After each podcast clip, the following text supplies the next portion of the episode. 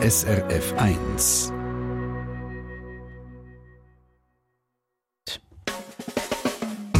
Deine Mundart auf SRF 1. Eine Stunde lang Mundart, das ist das, was Sie erwartet. Konkret hören wir heute einen Dialekt, wo nur ein paar wenige tausend Leute im Land reden. Dicke Suppe, das ist auch so, ihr könnt euch vorstellen, das ist wie eine Minestrone. Da tut man einfach äh, also rein, was in der Küche noch umheisst äh, Herdäpfel oder Gemüse oder dann tut man noch äh, Fleisch verziehen, ein Stück drin oder was, was man dann gerade so hat. Ja, das ist der Dialekt vom Walliser Lötschental und der tönt ein bisschen anders, als wir uns Walliser Deutsch sonst so vorstellen. Das ist der Kulturwissenschaftler der Werner Bellwald, wo wir da gerade gehört haben. Er hat zusammen mit dem Hans Kalbermatten und dem Ignaz Bellwald ein Lötschentaler Dialektwörterbuch geschrieben oder mindestens fängs der Band 1 mit dem Buchstaben A und der allein umfasst schon 220 Wörter auf 300 Seiten. Zehn Jahre lang haben die drei an dem geschafft und der Mundartredakteur André Perler hat Werner Bellwald im Lötschental besucht und mit ihm über das Wörterbuch und natürlich über den Lötschentaler Dialekt geredet. Es ist ein sonniger Frühlingstag, wo ich zum Werner Bellwald ins Lötschental fahre. Vom Bahnhof Goppensteh fährt das Postauto zu Durwoi durch die vier Lötschentaler Gemeinden. Pferde, Kippel, Willer und Platten. Zwischen Willer und Platten liegt das Dörfli Ried. Dort wohnt der Werner Bellwald. Nur ein gutes Dutzend Häuser stehen da, mit steinigen Fundamenten und festeren, holzigen Fassaden von der Sonnabrunnen. Merci, Ade. Der Werner Bellwald wartet schon auf mir an der Postautohaltestelle. Zusammen laufen wir durch Ried zu der Woi zu einem kleinen Holzkäppeli und hocken auf einem Bänkchen in der Sonne. Ist das gut hier? Ja, wunderbar. Unter uns rauscht die hellgraue Lonza, die durch das Lötschental fließt. Und dahinter sehen wir die unbesiedelte Talseite. Wir sehen auf steile, bewaldete Hänge mit Schneisen, die Lawinen in den Wald geschlagen haben. Weiter oben Gräu und kleine sogenannte Hanggletscher, gerade unter den Berggipfeln, die das Lötschental vom Rhonental, also vom restlichen Wallis, trennen. Auf die Trennung, mindestens sprachlich, komme ich mit dem Werner Bellwald auch gerade zu reden. Also wenn man das Wallis geschaut, wo das Oberwallis, das deutschsprachige, da sind die Letscher und die Letscherinnen schon ein bisschen Exoten. Immerhin im Rhonental sagen alle, Hüs oder Hüs und wir sagen Huis, wie die Innerschweizer zum Beispiel. Und wir haben schon auch häufig sprachliche ähm, Eigenheiten, die die im, im Rhonetal nicht haben, die Walliser. Und vielleicht hat man euch darum auch sehen, also zum Spass gesagt, der Kanton Lötschen. Man weiß schon von der, von der Sprache nach, spürt man einfach, die sind ein bisschen anders von den Walliser mir ist so schnell sehr so gegangen, dass ich äh, also in der Deutschschweiz bin und da Letscher Dialekt rede. Und, und dann hast du mich gefragt, ob ich ein Berner Oberländer sei. Also ich bin auch schon da oben gewesen, also Leuterbrunnen, Grindelwald und so. Und die reden dann äh, fast, also Sumi haben äh, Worte, die fast gleich sind wie bei dir. Es gibt ja so eine alte Verbindung über den Lötschberg, oder? Die alte ähm, Herrschaft vom Turn hat da auf beiden Seiten Ländereien gegeben im, im Mittelalter. Ja, das ist im, äh, im Hochmittelalter haben äh, die Freiherren von Thurn quasi einen Passstaat aufgebaut. Das sind also die ersten, oder unter den ersten hier in, in dieser Region, die quasi also fast wie ein staatliches Gebilde haben probiert zu errichten. Und die sind quasi rittlings auf dem Letschberg geguckt und haben da noch über äh, Frutigen, aber auch da äh, Stalin die Interlaken haben die Rechte gehabt. Ganz viel hier im Oberwallis und im Mittelwallis so Und äh, sind dann auch ein bisschen zu mächtig geworden. Und wie das viel ist gegangen im Gebiet von der heutigen Schweiz, dort musst du verjagt am Schluss. Also dann haben die Burg geschleift und äh, ja, die mussten gehen, dass das Adelsgeschlecht ist untergegangen. Die gibt es nicht mehr. Aber von dort her vielleicht Gemeinsamkeiten im Berner Oberland und äh, hier im Lötschental. Was mir sehr fest auffällt im Lötschentaler Dialekt, sind zwei Sachen. Das eine sind die N am Schluss. Gerade bei den Verben zum Beispiel machen, brauchen und so. Dort haben eigentlich alle Deutschschweizer Dialekte das N lackieren, aber dir hat es behalten. Und was mir auch sehr fest auffällt, ist das Ch, wo nicht ein Ch ist, sondern eher ein, ein gehauchtes Ch. Ja, es kommt darauf an, weil welche Rätidären sind. Die haben nicht alle gleiche. Ähm, sagen wir jetzt die Leute auf der Platte im Indrustendorf oder die im ersten in Verdon, die, haben den N bei dem Tätigkeitswort viel sagen. Aber ich sage jetzt gerade sagen. Und die in der Mitte sagen den eher sagen. Diese, und die reden auch geschwinder, die haben, die haben eine, andere, eine andere Form eigentlich. Und wir spotten dann ja sie, oh, die reden auch so geschwind, die, die, die können die Namen gar nicht mehr sagen, die sind schon beim übernächsten Wort. Aber tatsächlich sagen, jetzt hier die Indrust und die Blattner sagen, bräuchen, kommen, gehen, sagen, und dann sagen, bräuchen, kommen, gehen, sagen.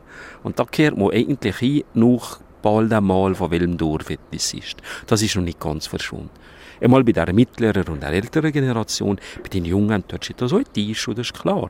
Die Sprache lebt, das verändert sich auch. Und was haben die Lötschentalerinnen und Lötschentaler für einen Bezug zu diesem Dialekt? Was, was bedeutet der für die Leute hier im Tal? Ja, das ist noch also für mich ist das jetzt gerade schwierig zu sagen, was andere so denken oder was Mehrheit hier da empfindet. Also ich habe mit Leuten geredet, die so in den 60er, 70er Jahren auswärts in der Lehre machen. Und die haben gesagt, ich ich zum Teil fast noch mehr genieren. Und haben dann eher probiert, einen Rhonetaler Dialekt oder einen Berner Dialekt, so bald wie möglich zu reden. Und heute habe ich das Gefühl, man hat nicht mehr Minderwertigkeitsgefühl. Vielleicht sind sie sogar stolz, dass sie einen besonderen Dialekt haben. Oder äh, reden dann einfach selbstverständlich. Und vielleicht sind auch die Saser und die Gummer oder, äh, oder andere heute ein bisschen selbstbewusster und äh, haben dann immer Probleme, dass man da jetzt ist, ich als Hinterwäldler vorkäme oder so. Also ich habe mich hat das jetzt nie gespässig durch den anderen Dialekt zu reden, äh, wann, wann, wann der Mainstream im Rhonetal, also ich bin da nicht so, ich habe da nicht Hemmungen. Jetzt haben wir da das Wörterbuch, beziehungsweise fangen der Band E mit dem Buchstaben A vor uns, 220 Wörter, über 300 Seiten. Die hat vor etwa zehn Jahren mit diesem Projekt angefangen. Wie seid ihr überhaupt auf die Idee gekommen, als Lötschentaler Wörterbuch zu schreiben? Ja, das ist eigentlich per Zufall entstanden. Äh, eine Absicht hatte ich nie gehabt, das Buch zu machen. Aber ich habe schon relativ früh, also 17, 18, 19-Jähriger war, habe ich bei der älteren Generation Wort gekehrt, die ich nicht kennt. Hier, hier sind Wort. Und dann habe ich angefangen, die aufzuschreiben. Von A bis Z einfach auf ein A4-Blatt und die notiert. Zum Beispiel hat ein Mann, ein älterer Mann, hier von einer Dreh erzählt. Das ist eine Drechslerei. Und er hat angefangen reden, habe ich die Hälfte von Worten schlichtweg nicht verstanden. Und dann habe ich gedacht, ups, das ist interessant. Das kann ich mir endlich notieren. Und äh, bin da einfach gewundert und äh, habe angefangen aufzuschreiben. Und dann später im Geschichtsstudium, wenn man so eine Urkunde gelesen aus dem Spätmittelalter, hat man da das Wort Lielachen gelesen oder so. Und dort natürlich von, von Mitstudenten und Studentinnen und kein Mensch wisse, was das ist. Mir ist das klar gewesen. Mir hat die Tante hundertmal gesagt, geh mit Lielachen ansprechen. Also, im, also das Bett machen und die Lintiecher äh, frisch, frisch dran tun. Und dann habe ich gemerkt, aha, also Wort, das, das, das ist doch noch der Wert, das, das, äh, die, die zu notieren. Und dann ist das immer also mit mehr und mehr gekommen. Und jetzt, ähm, wo man so ein gewisses älter kommt und so Sachen vor sich sieht, muss man sich einfach fragen, tue ich das jetzt direkt in Kider oder tue ich es in Ofen und verbrenne oder will damit noch etwas machen? Und dann habe ich jetzt zwei Kollegen gefragt, den Hans und den Ignaz, ob sie Lust hätte, da mitzumachen, ob wir einmal probieren, also ein Wörterbuch zu machen. Ja, dann haben wir da mal angefangen. Und ich überlegt, ja, wie, wie tun wir denn das überhaupt? Da sind wir angefangen geschrieben, was andere machen. Und die haben ja dann gewöhnlich die Wörterbücher einfach eine Liste. Auf einer Seite haben die ja äh, die Dialektausdrücke von A bis Z. Und auf der anderen Seite ist die schriftdeutsche Übersetzung. Und dort ist durch, dass sie doch eine langweilige Rustig. Und man kann eigentlich nicht genau spüren, wie, wie, wie braucht man denn das Wort? Oder, oder hat das verschiedene Bedeutungen? Oder die Leute in Familien oder in Gemeinden das verschieden brauchen. Und haben wir gesagt, wir machen etwas anderes. Wir haben probieren, in die Gemeinde zu gehen, bei den Leuten zu reden, das gerade aufzuschreiben und äh, zu sehen, ob es alle brauchen, ob es um die Jungen brauchen, um die Alten, ob es in einer Gemeinde überhaupt nicht existiert. Oder an so einem Ort, wenn mit diesem Wort eine ganze Geschichte dahinter ist. Dann die wir in die Leute zuhören, die die Geschichte aufschreiben oder aufnehmen und danach transkribieren, herschreiben und Foto dazu. Und dann ist das Wort viel, viel interessanter, weil wenn nur das auf einer Linie übersetzt ist und sonst nichts. Und also immer probiert, dann auch Worten das Leben wiederzugeben. Und so ist einfach das Wörterbuch entstanden. Und hat er, als er angefangen hat, erwartet, dass schon nur der Buchstabe A zehn Jahre braucht? Ja, wir haben gedacht, das geht auch viel ringer. Wir haben gedacht, oh, in einem Jahr, zwei Jahren bringen wir das wieder, hat kein Problem. Und wenn wir da angefangen und haben gesagt, wohl, wir wollen eine Schuppe sammeln und habe gemerkt, oh, das braucht viel mehr Zeit. Dann ist es eben noch dumm, dass ich dann nicht muss arbeiten muss. Ich kann nicht nur das Buch machen. Und ich habe das also in meiner Freizeit müssen. Und äh, das sind äh, Ausstellungen oder andere Bücher oder diese Arbeit und das muss man machen. Und so sind die Jahre vergangen. Und, äh, aber jetzt für das nächste haben wir nur noch halb so viel Zeit. Und für das dritte, da müssen wir dann noch ein Turbo einlegen. Und für das andere, weil das ganze Tal ist natürlich am Lachen. Und da ist ausgeschattet und sagt, ah, die drei, die erleben die Buchstabe Z davon nicht mehr.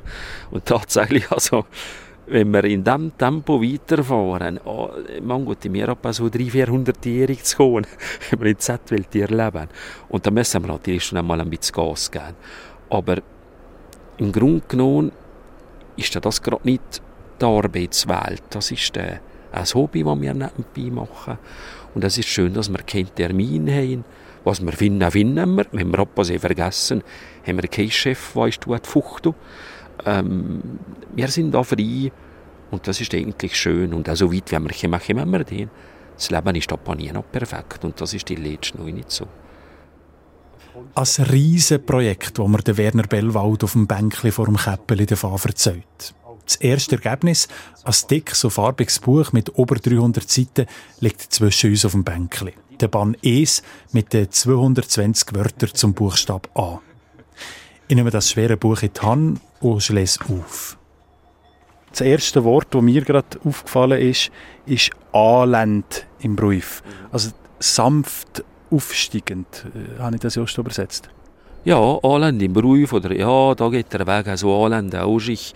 Das ist jetzt gerade das Stresschen, das wir hier sind im Ruhe gekommen. Das ist keine Stutzende-Strasse. Da sind wir Anländ im Ruhe gekommen. Ein Deutschschweizer sagt ihr vielleicht, Hösch, das ist eine AHV-Piste. Also, das ist, das kann man sich vorstellen, Anländ im Beruf. Und das ist das Wort, das das ist das, das habe ich jetzt nicht im, im, auf dem Radar gehabt. Also dunkel, die Tante, aber auch die Eltern haben äh, eher eine ältere äh, Sprachstufe geredet. Aber das Wort haben die nie gesagt obwohl wir eine Schuppen mal haben, sind auch gegangen. Und das ist jetzt das Wort, das ich von einem Kollegen, von meinen Kollegen gefunden oder was etwas bei dem Gespräch also zufälligerweise gesagt und auch so habe auch ich vielchen dazu lernen. Und das ist, äh, das, das gefällt mir. Das war für mich eine Entdeckung, das Buch zu machen. Ich finde es noch interessant, dass man eben da nicht einfach äh, die deutsche Übersetzung äh, von dem Anland im Brief hat, sondern man hat Berichte von, von Leuten drin, die erklären, was das Wort bedeutet oder wie sie das Wort verstehen. Dann hat es Bilder dazu, wo man eben Wege sieht, die so anlände im Brief gehen, also sanft äh, aufsteigend sind. Es ist fast mehr eine kulturwissenschaftliche Arbeit, das Buch, als eine sprachwissenschaftliche. Ja, also ich bin ja nicht ausgebildet als Sprachwissenschaftler, ich weiß mich mords interessiert. Also wenn das jetzt rein sprachwissenschaftlich wäre, hätte man da phonetische Transkription drin. Das heisst also gespässige Zeichen, wo etwas von Germanistik hat studiert, genau kann sagen, also haargenau kann sagen, wie man das Wort aussprechen Aber das können wir hier nicht brauchen. Wir haben etwas machen, was alle verstehen Und dem wir mit normalen Worten haben wir eine Geschichte im Dialekt geschrieben, also mit normalen Buchstaben, so gut wie man bei dem Buchstab das kann, bei diesem Alphabet, und dazu die schriftdeutsche Übersetzung, und haben gern, wie der Nettlis ein Anländer Weg ist, im Ruf gegangen und da Hirten oder Ditz macht, oder eben etwas, wie man in die Fabrik ist gegangen, arbeiten, alte und neue Sachen, die die Leute hier erlebt haben, und dass man sich vorstellen kann, ah, das Wort kann man so und so brauchen. Oder es hat damals an diesem Ort so und so ausgesehen. Und das ist wahr, es ist fast mehr so wie es, ja, man kann nicht sagen, ein Tagebuch vom Tal geworden, aber so zum Teil eine Art das Fotoalbum vom Tal mit einem Haufen Erinnerungen drin. Und das ist schon, ja, das hat einen starken kulturwissenschaftlichen Einschlag. Das ist schon so. Ein weiteres Wort, das ich gesehen habe, oder ein weiterer Eintrag in diesem Wörterbuch, ist abgerissen. Ich hoffe, ich habe es so ausgesprochen. Ja, abgerissen, abgerissen ist Lob. Genau, das Lob, das hat, man, das hat man früher nicht einfach auf der Matte liegen sondern das hat man eingesammelt. Ja. Also heute, wenn man so im Brenn, dann gibt es einen Bus und Feuerwehr und es gibt ein, ein, ein Huren- und Affentheater. Äh, das habe ich noch selber gesehen oder zum Teil noch selber gemacht. Im Herbst muss man ein paar Rechen packen und äh, geht ihm gut nach. Und das Leib, vom, vom Bäumen angeht, das tut man zusammenrechen, tut so Häufen und tut es im Brenn oder man tut so was Guvergirten. Und das Leib, das man im Herbst im Ring kommt, das ist abgerissenes Leib. Das ist das Wort, das ich euch lange nicht habe obwohl ich die Arbeit habe gemacht aber das ist jetzt im Verlauf von den letzten zehn Jahren, bin ich mit Leuten da drauf gekommen, dass man dem gesagt abgerissenes Leib und eine ältere Generation sieht das noch, kennt das noch. Und äh, das haben wir jetzt da euch drin getan. Und äh, das ist jetzt eine von diesen Entdeckungen. Aber das macht hier kein Mensch mehr. Ich weiß nicht, wie, die Jungen sagen, die, das Leib, das da liegt, oder das Leib, was da geht, oder, ja, oder die Achtung-Tasche gar nicht mehr. Das liegt einfach da, mit dem macht man gar nichts. Und, äh, hättest dich vielleicht ärgern, wenn es auf dem Wanderweg liegt und man drauf geschlüppt und auf den Sack geht. Das ist vielleicht das Problem. Ja, ja. Ein anderes recht lustiges Wörtchen, wie ich finde, das mir in diesem Wörterbuch, in diesem Lötschenthaler Wörterbuch noch abgekommen ist, ist der Abrellentrescher. Ähm, das ist ein Begriff für jemanden, der ein bisschen zu spät kommt, oder? Ja, ja, das ist auch so. Ähm, also das Dreschen, das ist, äh, wenn man im Stadel das Korn dreschen, das immer gewöhnlich, also im Winter macht. Und wenn das einer jetzt erst im April macht, also im, im April, dann ist der nicht gerade ein. Weil April, da tut es schon eben und da kommt dann die Zeit, wo man bald einmal in die Dachraselte, äh, Feldarbeit fängt an oder dies und das kann man schon vorbereiten. Und im April sollte man eigentlich nicht mehr im Stadel sein und dreschen. Und das sind auch Leute, die spät sind, die, die hinter noch drin sind. Das ist jetzt vielleicht wie die Basler Seite, wie die alte Fasnacht oder so. Etwas, einfach, einfach äh, nicht rechtzeitig ist da gewesen. Dann sind ein paar Seiten, sicher 15 äh, Seiten zum Anken, also zu der Butter. Unter anderem das Eichelicht. Habe ich das so ausgesprochen? Ja, das Eichelicht. Ähm, und das gibt es tatsächlich noch. Das ist dann eine Belichtungsmethode, die früher natürlich überall hat existiert äh, bevor es hat, äh, Akkus, äh, Carbid und Petrol und später Strom gegeben Und äh, mit euch kann man tiptop lichten. Und äh, in der Kaplananweisserie ist die alte Form als Lichtshang geblieben, wie im militärischen Bereich und in der Kirche viele alte Formen bleiben. Das sind sehr konservative Bereiche. Und da hat man das Eichenlicht gemacht. Und man macht es sogar hier noch. Der Sohn vom Bellwald Peter, der das gemacht hat, als alter Mann noch, der Sohn der Bernhard, der macht das jetzt seit euch noch, wenn er am Wochenende zurückkommt. Und das Eichenlicht, äh, das ist einfach eingesottene Butter und Eichen ist das Wort, wie die Berner Anke sagen. Das ist das, gleiche Wort und in dem Fall wird das immer noch gemacht, das Eichenlicht. Vielleicht noch ein Beispiel für das auch äh, Wörter, die jetzt nicht auf den ersten Blick sehr dialektal tönen, äh, in diesem Wörterbuch drin sind. Alu Suisse, das ist der Name von einer Firma. Was hat es mit der auf sich im letzten Tal? Ja, ich muss zugeben, wir sind nicht ganz konsequent gewesen. Wir haben zuerst gedacht, wir hätten wirklich nur mal Worte nehmen, die im Dialekt ganz speziell sind, wo man, wenn man Schriftdeutsch redet, keine Chance hat zu verstehen. Aber wie Eichellicht, Butterlicht oder so. Aber hier haben wir jetzt gesehen, Taluswiss, das ist etwas für Jahrzehnte sehr wichtig gewesen.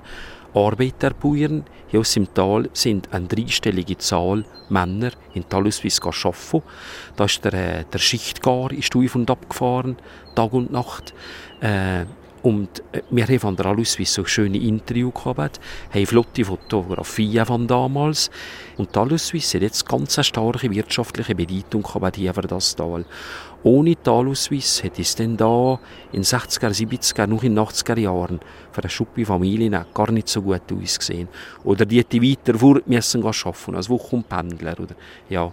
Und darum haben wir das hier aufgenommen und einrücken durch, man soll durch modernere Sachen, heutige Sachen, wird er später vielleicht durch einmal vom Wintertourismus abpasst rein, oder äh, vielleicht durch Mountainbikes rein, oder vielleicht durch äh, der Permafrost, oder irgendetwas, wo wir gute Geschichten haben, gute Fotos, die jetzt im Tal kehren. Das wollte man nicht ausschließen.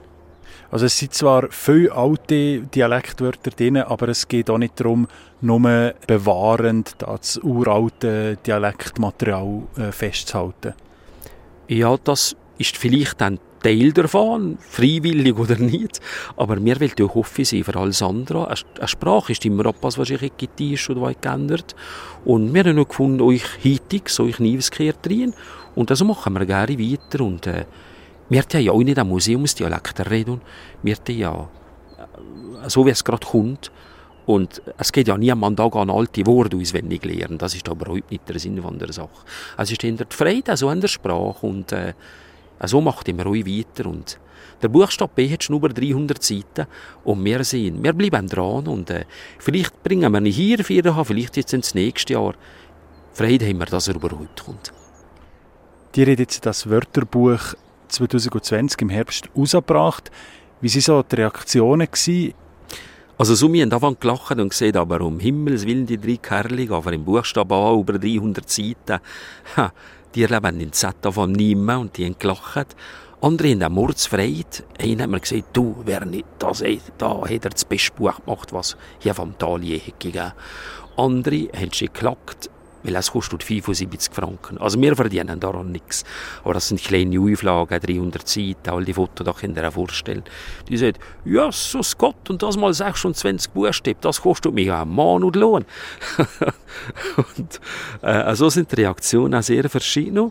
Und es gibt auch Leute, die interessiert das überhaupt nicht, weil die reden und die Dialekt und sagen, da brauche ich mal sicher kein Buch.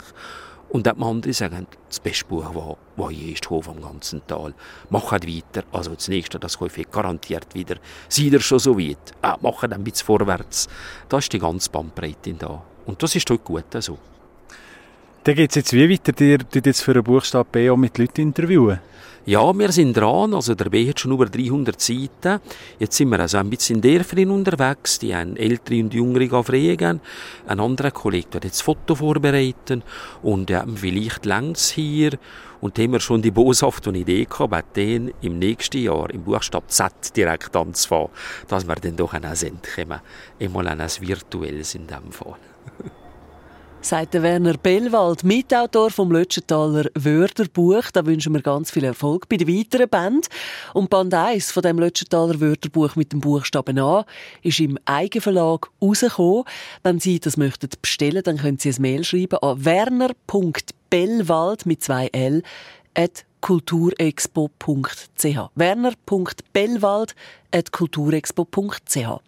Und als nächstes machen wir unseren Mundart-Briefkasten auf mit Ihren Fragen, beispielsweise zum Wort Regenwetterblech. Was könnte das bedeuten und warum kann man statt vorher auch voran oder vorhin sagen? Von wo kommt das T her? Die Antwort gibt es in ein paar Minuten da in der Sendung «Deine Mundart». Und jetzt hören wir noch ein bisschen Musik in diesem Lötschentaler Dialekt. Das ist Zina mit Blumen.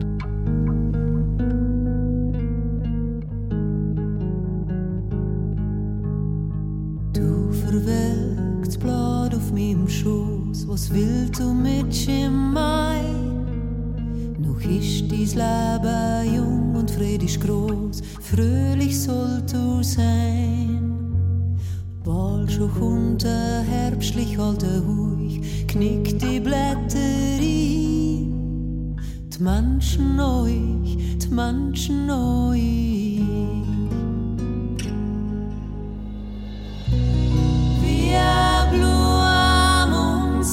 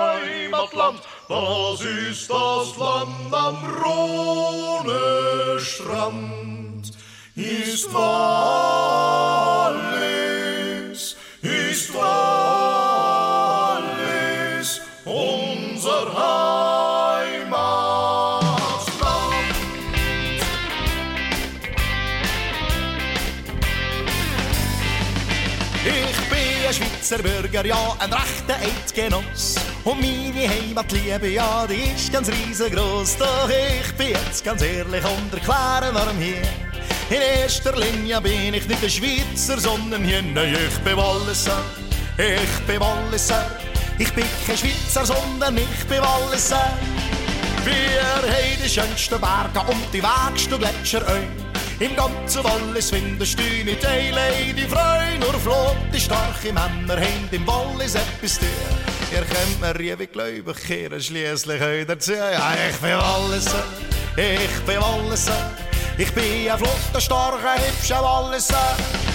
Ja, wir Walliser sind stolz, wir sind aus gutem Holz. Der Schweizer ist doch froh, dass 1815 die Schweiz zum Wallis ist gekommen. Im Wallis krampfen Scheren, wir sind schaffige Leute. Das ist der Grund, warum ja fast keine Arbeitslose geht. In dieser Schweiz arbeiten, das fällt uns nicht ein. Statt ein Walliser Stelle und stehen grad zwei Äusser Schweizer ein. Doch ich bin Walliser, ja ich bin Walliser. Ich krampfe hier am Wallis und bin Walliser. Lustig sein und fröhlich sein, das liegt uns im Blut. Wir zeigen jedem Grüezi, wie man richtig feste tut. Ob Schnaps, ob Bier, ob Wein, es gibt nix, was ich fehlt. Wir Walliser kommen schon mit Promille aufs Welt. Ja, ich bin Walliser, ich bin Walliser. Ich säufe hier am Wallis und bin Walliser. Ja, wir Walliser sind stolz. Wir sind aus gutem Holz. Hey, der Bundesrat ist froh. Was 1815 Schweiz und Wallis ist gekommen. Jawohl!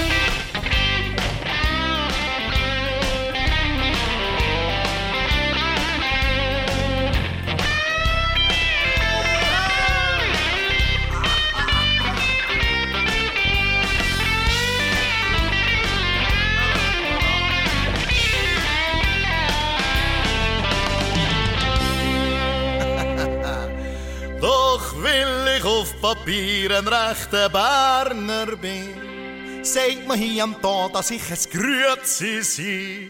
Doch die, war immer fluchen über die Grüezi nicht. Das sind doch sicher nur flatte Mami, nee, doch das sind Walliser, hey, das sind Walliser.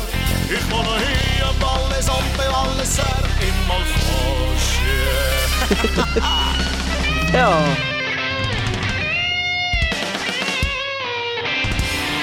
Quizfrage. Von wo kommt echt der junge Mann, den wir da gerade gehört haben? A. Aus dem Wallis. B. Aus dem Wallis. Oder C. Aus dem Wallis.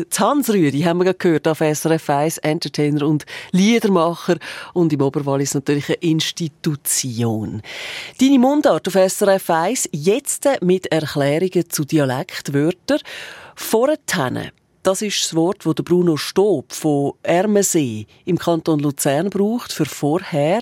Aber vorher, von wo kommt der zweite Teil eine Tenne? Eine knifflige Frage an unsere SRF Mundart-Redaktion. Die Antwort die kommt heute vom Christian Schmutz.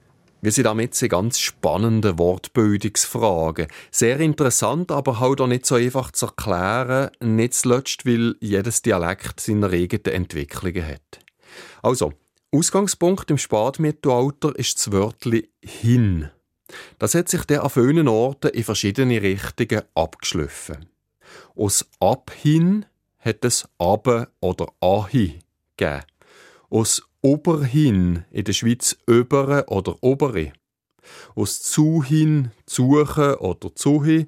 Aus anhin ane, ane oder anne.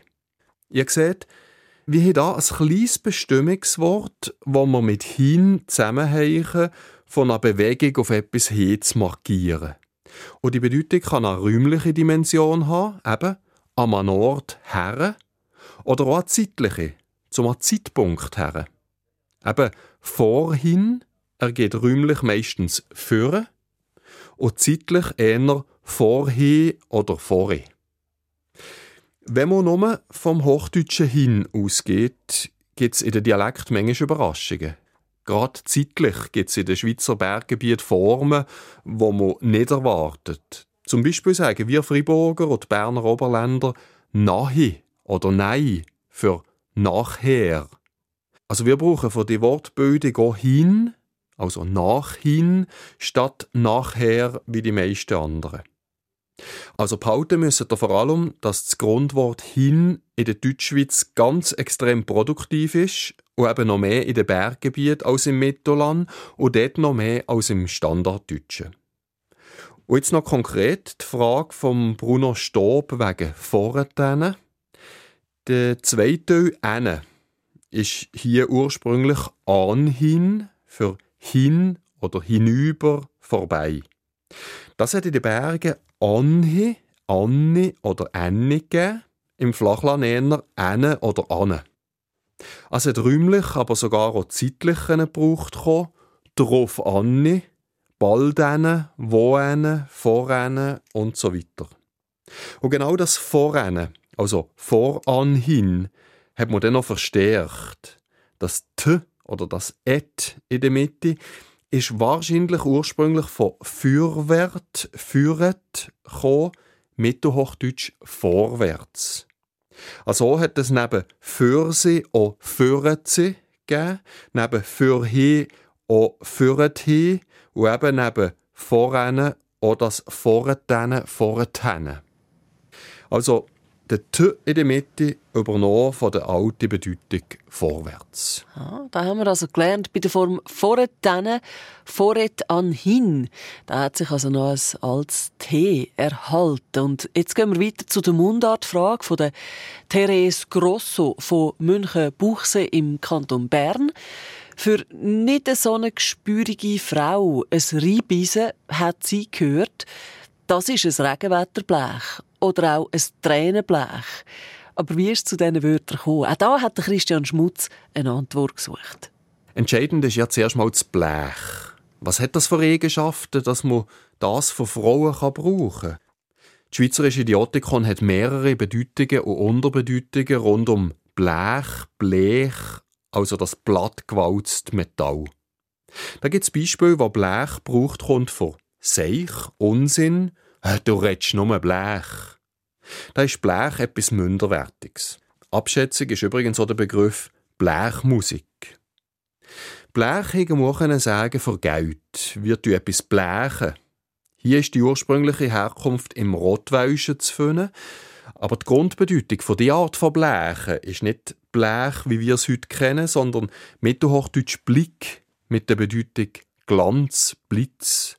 Also das Blitzen, das Vorspiegeln von einem Geldstück, das steht am Ursprung, wenn wir Blech, Blechen von Geld brauchen. Und wenn man Blech eben auf Frauen übertritt, ein altes Blech sei ein alter Jungfer oder Schelte auf ein böses Weib, heißt es im Idiotikon. Es steht dort nichts, welche Eigenschaft dahinter steckt. Vielleicht eben ein bisschen minderwertige Frauen wie die ersten Blech. Eigentlich könnte auf der Suche nach der Motivation von Blech so Zusammensetzungen wie die von der Therese Grosso Antworten geben. Nur Zusammensetzungen mit Blech, die etwas mit Frauen zu tun haben, mm -mm. Da schwückt das Idiotikon Band 5. Der ist 1901 gedruckt also entweder sind die Blechzusammensetzungen von Frauen erst im 20. Jahrhundert langsam entstanden, oder sie sind nur im sehr kleinen Rahmen gebraucht Etwas ist noch wichtig. Hochdeutsch gibt es den Fachbegriff Tränenblech. Das sind Blech aus Stahl oder Aluminium mit einer Art Tränenmuster, so längzogenen Tröpfen drauf. Vielleicht haben die dafür gesorgt, dass ein paar Leute in der Schweiz das auch für Frauen hier verbrauchen. Und das Blech, das schützt gegen Regenwetter, das gibt es natürlich auch. Eine Eigenschaft von so einem Regenwetterblech ist, dass es sehr laut ist drunter. Viel lauter als bei einem Holz, Ziegel oder Betondach. Also vielleicht haben die Bekannten von der Frau Grosso damit eine sehr laute Frau gemeint. Ich kann mir vorstellen, dass es eine freche, fast jugendsprachliche Wortschöpfung ist, die sich nicht so stark ausbreitet hat. Eben von einer Frau, die man aus minderwertig oder laut angeguckt hat. Ja, also nicht ganz klar, wie man auf die Idee kommt, einer Frau Regenwetterblech oder Tränenblech zu sagen. Immerhin ein paar interessante Spuren vom Mundartredakteur Christian Schmutz und vielleicht so als kleiner Trost für all die, die schon als Regenwetterblech oder Tränenblech bezeichnet worden sind. So ein Regenwetterblech, das müsste ja eigentlich aus meiner Sicht ein Eis sein, das sicher nicht rostet, oder? Wir stecken jetzt in den Fragen, die Sie uns zugeschickt haben und eine Erklärung zum Familiennamen darf natürlich auch nicht fehlen, da bei «Deine Mundart». Heute haben wir es vom Namen Schmed. Richtig, Schmed, nicht Schmied, Schmed. Und nach dem Namen gefragt hat Martha Schmed von Stanzstadt. Alles Wissenswerte zu dem Namen hat Thies Fetzer vom Schweizerischen Idiotikon zusammengetragen und mit ihm geredet hat André Perler. Ja, die Martha Schmed sieht, wenn sie am Ort ihres Namen in ein Formular schreibe, passieren es ab und zu, dass er hinternei von Schmed zu Schmed korrigiert komme. Ja, das kommt mir bekannt vor, dass der Name einfach korrigiert wird, als ob man selber nicht am besten wüsste, wie man richtig heißt. Wenn ich zum Beispiel ins Ausland so hinschreibe, dann bin ich immer darauf gefasst, dass mein Vorname dies, also T-H-I-S, als der englische Artikel this verstanden wird, also dieser. Damit es kein Missverständnis gibt, schreibe ich dann meistens noch meinen zweiten Vornamen hin, Michel. Und in der Antwort wird dann der dies meistens einfach weggelassen, als ob ich einfach zu blöd gewesen wäre, um zu wissen, wie man den Namen richtig schreibt. Dieser Michel. Aber zurück zu Schmied. Hat der Name mit der Berufsbezeichnung Schmied zu tun? Ja, klarer Fall. In dem Fall könnte die Martha Schmeds Theorie stimmen.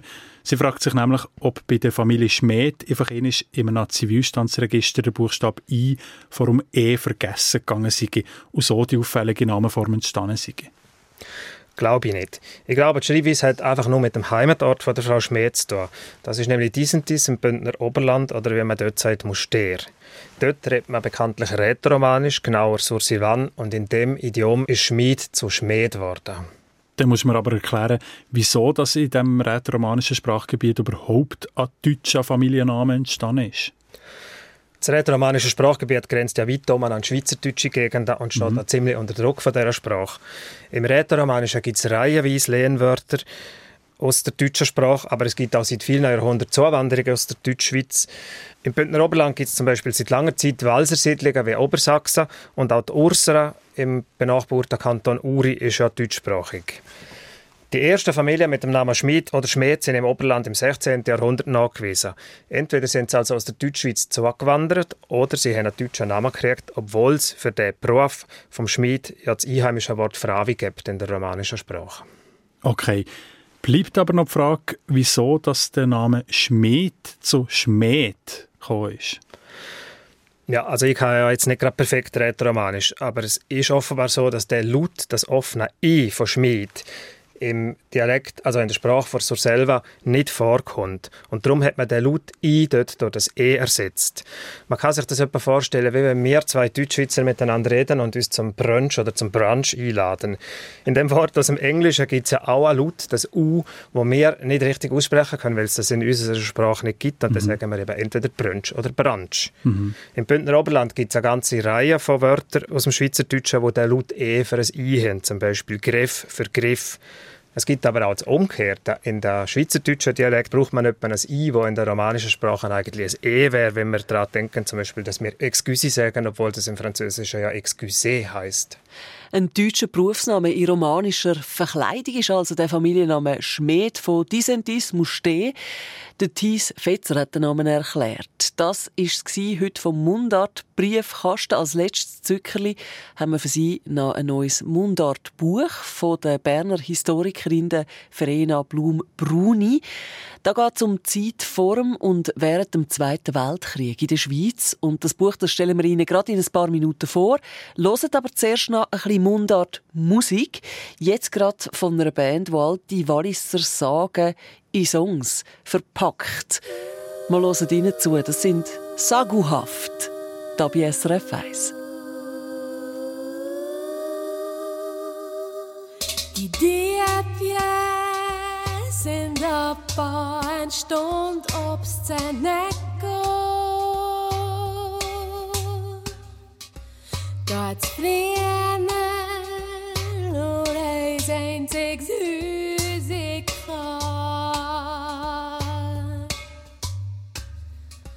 Aber immer, wenn da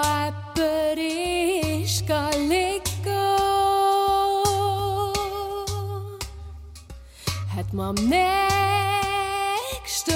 Tag noch tot gefunden da.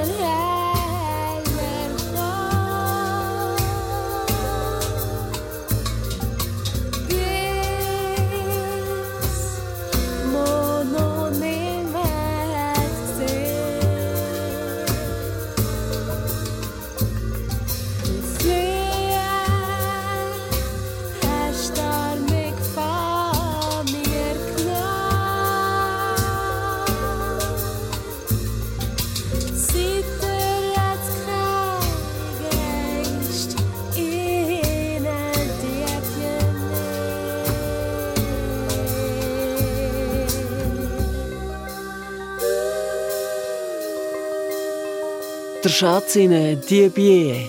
Saguhaft heisst die Band, die wir gerade gehört haben, da bei «Deine Mundart» auf SRF 1.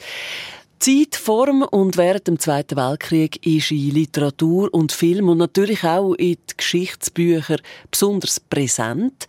Wie das alltägliche Leben in der Schweiz dann war, das hm, liest man seltener. Die Berner Historikerin und Mundartschriftstellerin Verena Blum-Bruni erzählt aus dieser Zeit am Beispiel von ihren Eltern zwischen Freude und Feldgrau heisst ihr Buch und der André Perler stellt es vor. Die Verena Blum-Bruni steigt sehr bernisch ein, mit dem Aarenschwimmen. Sie erinnert sich, wie sie als Kind in den 50er Jahren die Wochenende mit den Eltern im Berner Freibad Marzili verbracht hat. In den zwei Stunden nach dem Essen, wo man nicht ins Wasser durfte, haben die Eltern von früher erzählt. Wie die kleine Verena ins Aarenwasser tauchen ich als Leser ein in die Jugend von ihren Eltern, Dora und Ernst, zu Bern und zu Muri. Die Verena Blum-Bruni beschreibt die Episode so farbig und detailliert, dass ich mit dabei bin in den 30er Jahren beim Aarenschwumm in der Mittagspause an Leer. Ich bin dabei, wenn die beiden zu Tanz gegangen und moderne Tänze ausprobieren. Und bin dabei, wo der Ernst wegen der Wirtschaftskrise lang keine findet, trotz guter Ausbildung als Bautechniker. Und wo die Dora, eine Damenschneiderin, sich gegen unfair Chef zur Wehr setzt. Und schliesslich bin ich auch dabei, wo der Zweite Weltkrieg ausbricht und der Ernst in Aktivdienst muss. Als Bautechniker arbeitet er auch zivil für die Landesverteidigung und macht dabei eine bewegende Erfahrung. Wie schlimm die Situation für die überfallenen Länder ist, erlebt mein Vater konkret Ende Jahr am Beispiel von Polen. Zuerst prätschen die Deutschen ihr Land zusammen, dann fliehen junge polnische Soldaten, die weiterkämpfen ins noch unbesiegte Frankreich. Als Teil vom 45. französischen Armeekorps haben sie wieder Pech. Die Deutschen drängen sie ab gegen Jura und man interniert hier das ganze Korps. So stranden bei uns neben Franzosen auch 12'000 Polen. Beschäftigen sollte man die jungen Männer, aber mit was? Das Büro für Befestigungsbauten, wo mein Vater seit der Mobilmachung arbeitet, sucht Bauleute unter den Internierten und braucht sie, für die Passstrasse am Susten zu verbessern und zu verbreitern. Dort lernt er gestrandete Polen kennen und ihr trauriges Schicksal. Vertrieben aus ihrer Heimat, mit in der fremden kalten Berglandschaft vom Haslital in Unterkünften am Steigletscher oben, quasi zu den Ausgeschaubeten gehören und nichts mehr tun für sein Land. Das fährt ein und bedrückt alle, die mit ihnen zu tun haben. Ein paar Internierte können Französisch und schätzen es sehr, wenn man mit ihnen parliert und freuen sich noch mehr, wenn man verschiedene Zeitungen und Illustrierte mitbringt, die sie so lange lesen und weitergeben, bis fast keine Buchstaben mehr drinnen stehen. Über die Deutschen reden die Polen nur mit den allerstrübsten Schimpfwörtern. Mein Vater erweitert sein französisches Vokabular in dieser Richtung und ist wieder einmal froh für die ungern gelehrte Sprache. Auf späteren Reisen ins Tessin, wenn wir mit unserer Familie über einen Susten fahren, halten wir auf der Berner Seite kurz nach Willer-Gadmen. Nach langen Kurven, im sogenannten Polerank, ist links eine kleine dunkle Gedenktafel in die Mauer eingeladen, die an die grosse Arbeit der Internierten an der Passstrasse erinnert. Dort steigen die Eltern aus und schweigen nachdenklich. Schöne und weniger schöne Erlebnisse von ihren Eltern erzählt Verena Blumbruni in diesem Buch. Das klingt zwar banal, aber das ist es nicht. Zwischen Freude und Feldgrau bietet ein spannender Einblick ins Leben von zwei jungen Menschen in der Schweiz von den 1930er und 40er Jahren. Und das in einem unterhaltsamen Berndeutsch mit vielen Wortspielen. Nur schade, dass die Verena Blum-Bruni ein paar spannende Episoden nur in ganz wenigen Sätzen abhandelt. Zum Beispiel, wie sich die Eltern kennengelernt haben und sich näher gekommen sind. Oder wie der Vater Ernst kurz vor dem Krieg noch zu München geschafft hat. Da hätte ich gerne mehr darüber gelesen. Der André Perler über das Buch «Zwischen Freude und Feldgrau» von der Verena Blum-Bruni. Es ist im Zeitglockenverlag rausgekommen und der Ausschnitt aus dem Buch hat Katharina Schwab gelesen. Und das ist es schon wieder von der heutigen Mundartstunde. Redaktion André Perler und Christian Schmutz und Musikauswahl ist Sophie Gut verantwortlich. Deine Mundart. Alles über Dialekt. Jetzt auf srf1.ch. Und nächste Woche spielen wir hier in der Sendung «Deine Mundart» ein bisschen Dialektratis. Markus Gasser und Nadia Zollinger versuchen in der neuesten Folge vom «Deine Mundart» Podcast herauszufinden, was eigentlich Zentralschweizer Dialekt ausmacht. Also an was merkt man, dass jemand aus der Zentralschweiz kommt? Wie kann man Luzerndeutsch Entschuldigung, Luzerndeutsch von Zuckerdeutsch oder Obwaldner von Nidwaldner Dialekt unterscheiden? Tipps und Tricks für Dialektratis in der Zentralschweiz gibt es dann nächsten Donnerstag hier in der Sendung «Deine Mundart», wie immer zwischen 8 und 9 auf SRF 1 oder online srf1.ch. Du jetzt schlafen, kleines Mami. Du jetzt schlafen, kleines Mami. Mama geht erfahren oder Papa bleibt da, bleibt mit dir daheim, oh kleines Mami. Du Teugen zu, kleines Mami. Du Teugen zu, kleines Mami. Alle gehen ins Feld, ist ihr Raben bringen Geld. Du bleibst allein, mein liebst Mami.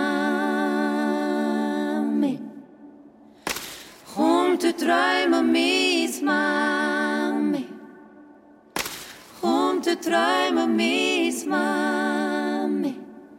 Schnaps und Wein und Honig für dich. Komm, Flasche, kleines Mami. Tu nicht tulle, kleines Mami. Tu nicht tulle, kleines Mami. Die Mama geht fort in ihre rote Schuhe und sucht es anders Mann. Bist Mutter Seele allein in kleines Mami. Bist ganz allein in kleines Mami.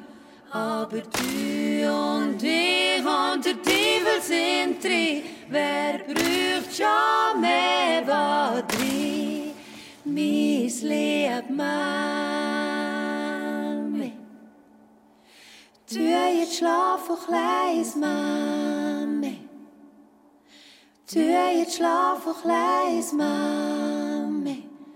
Ich leg deine Gebeine auf du allerbesten Stein. Du bleibst für immer mein Mami. Für immer mein allerliebstes Mami. Die schönste und auch die bekannteste Stimme aus dem Wallis, Zina, Stefanie Heinzmann und Erika Stucki haben wir gehört. Und für den Fall, dass Sie in dem Moment gedacht haben, leck du mir das Lied, das kommt mir jetzt aber irgendwoher doch bekannt vor, da haben Sie natürlich recht. Der Song «Schlaf sie es kleines Memmi» ist eine Adaption von einem alten amerikanischen Folksong, nämlich von dem da. Go to sleep, little babe. Go to sleep, little babe. Go to sleep, little babe. Go to sleep, little You and me and the devil makes three. Don't need no other loving babe. Didn't leave nobody but the baby. So heißt das altamerikanische Eine Sendung von SRF1. Mehr Informationen und Podcasts auf srf1.ch.